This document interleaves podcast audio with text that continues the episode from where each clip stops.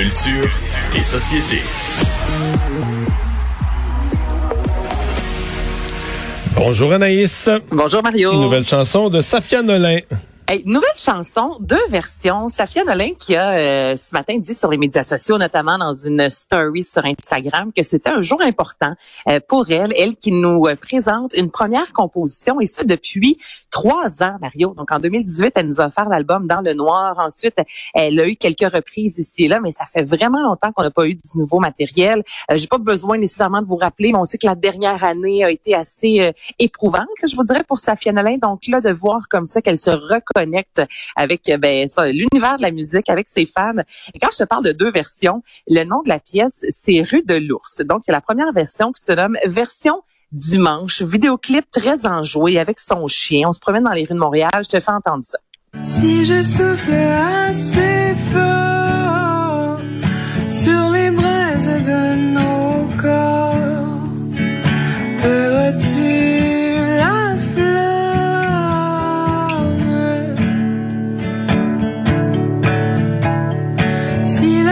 Donc, on est dans quelque chose de épuré, Mario. Comme je te dis, il y a un peu de joie quand même dans cette chanson-là, si on la compare à la deuxième version qui se nomme la version WAC.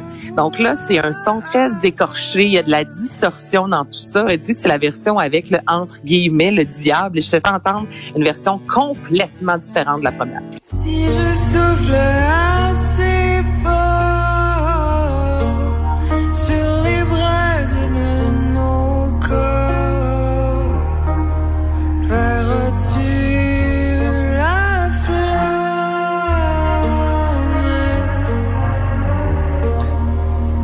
mettons que t'écoutes pas ça un samedi matin avec le moment de je pour commencer ta journée, là.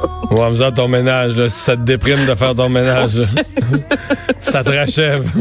ça, ça t'achève littéralement. Donc, mais c'est quand même un beau retour, évidemment, pour Safia Nolin. Bon, euh, Drake, euh, qui va avoir sa salle de spectacle, ou une salle de spectacle. Drake, en fait, qui s'est associé avec Live Nation Canada, qui est un gros, gros promoteur euh, d'événements, notamment. Là, c'est une salle de spectacle qui se veut intime, qui aura, euh, qui sera à Toronto, donc qui est sa, sa ville natale, en fait, History. Mario, c'est le nom de la salle. On dit intime, c'est quand même 2500 places. Là, on peut voir, entre autres, euh, l'ancien Métropolis qui est rendu le MTLUS. On est dans, en termes de capacité, là, quelque chose de similaire. Euh, déjà, on parle de plus de 200 concerts à venir. Il n'y a pas de nom d'artiste pour l'instant qui ont été euh, dévoilés. Et là, la raison pour laquelle il a eu envie d'ouvrir de, une salle de concert comme ça, c'est qu'il a dit, lui, dans les meilleurs concerts à vie qu'il a pu donner, c'était souvent dans des salles intimes. Puis, non, mais avoue, je, tu aimes ça, voir des spectacles, c'est quelque chose de grandiose quand oui, tu oui, oui, c'est juste que si tu, vois, un artiste qui est capable de remplir un amphithéâtre de 50 000 personnes, puis qui vient de voir dans une salle de 250, ça fait un super bon spectacle intime, mais je veux dire, le billet risque de se vendre euh, 1000 pièces du billet, là. Ben oui, là, c'est sûr. C'est ça le problème, là. Euh, oui, ça, c'est sûr. Mais lui, veut offrir quelque chose d'intime. Et là, j'ai hâte de voir des images circuler, notamment au niveau de l'acoustique, parce que là, j'imaginais, moi, Drake, euh, pendant les matchs des Raptors, comment il se donnait comme jamais. Là, c'était vraiment, on dirait qu'il jouait sa propre vie. Donc, s'il se donne autant que ça dans cette salle-là qui va accueillir jusqu'à 2500 personnes, ce sera, ce sera un gros succès. Donc, ça s'en vient à Toronto.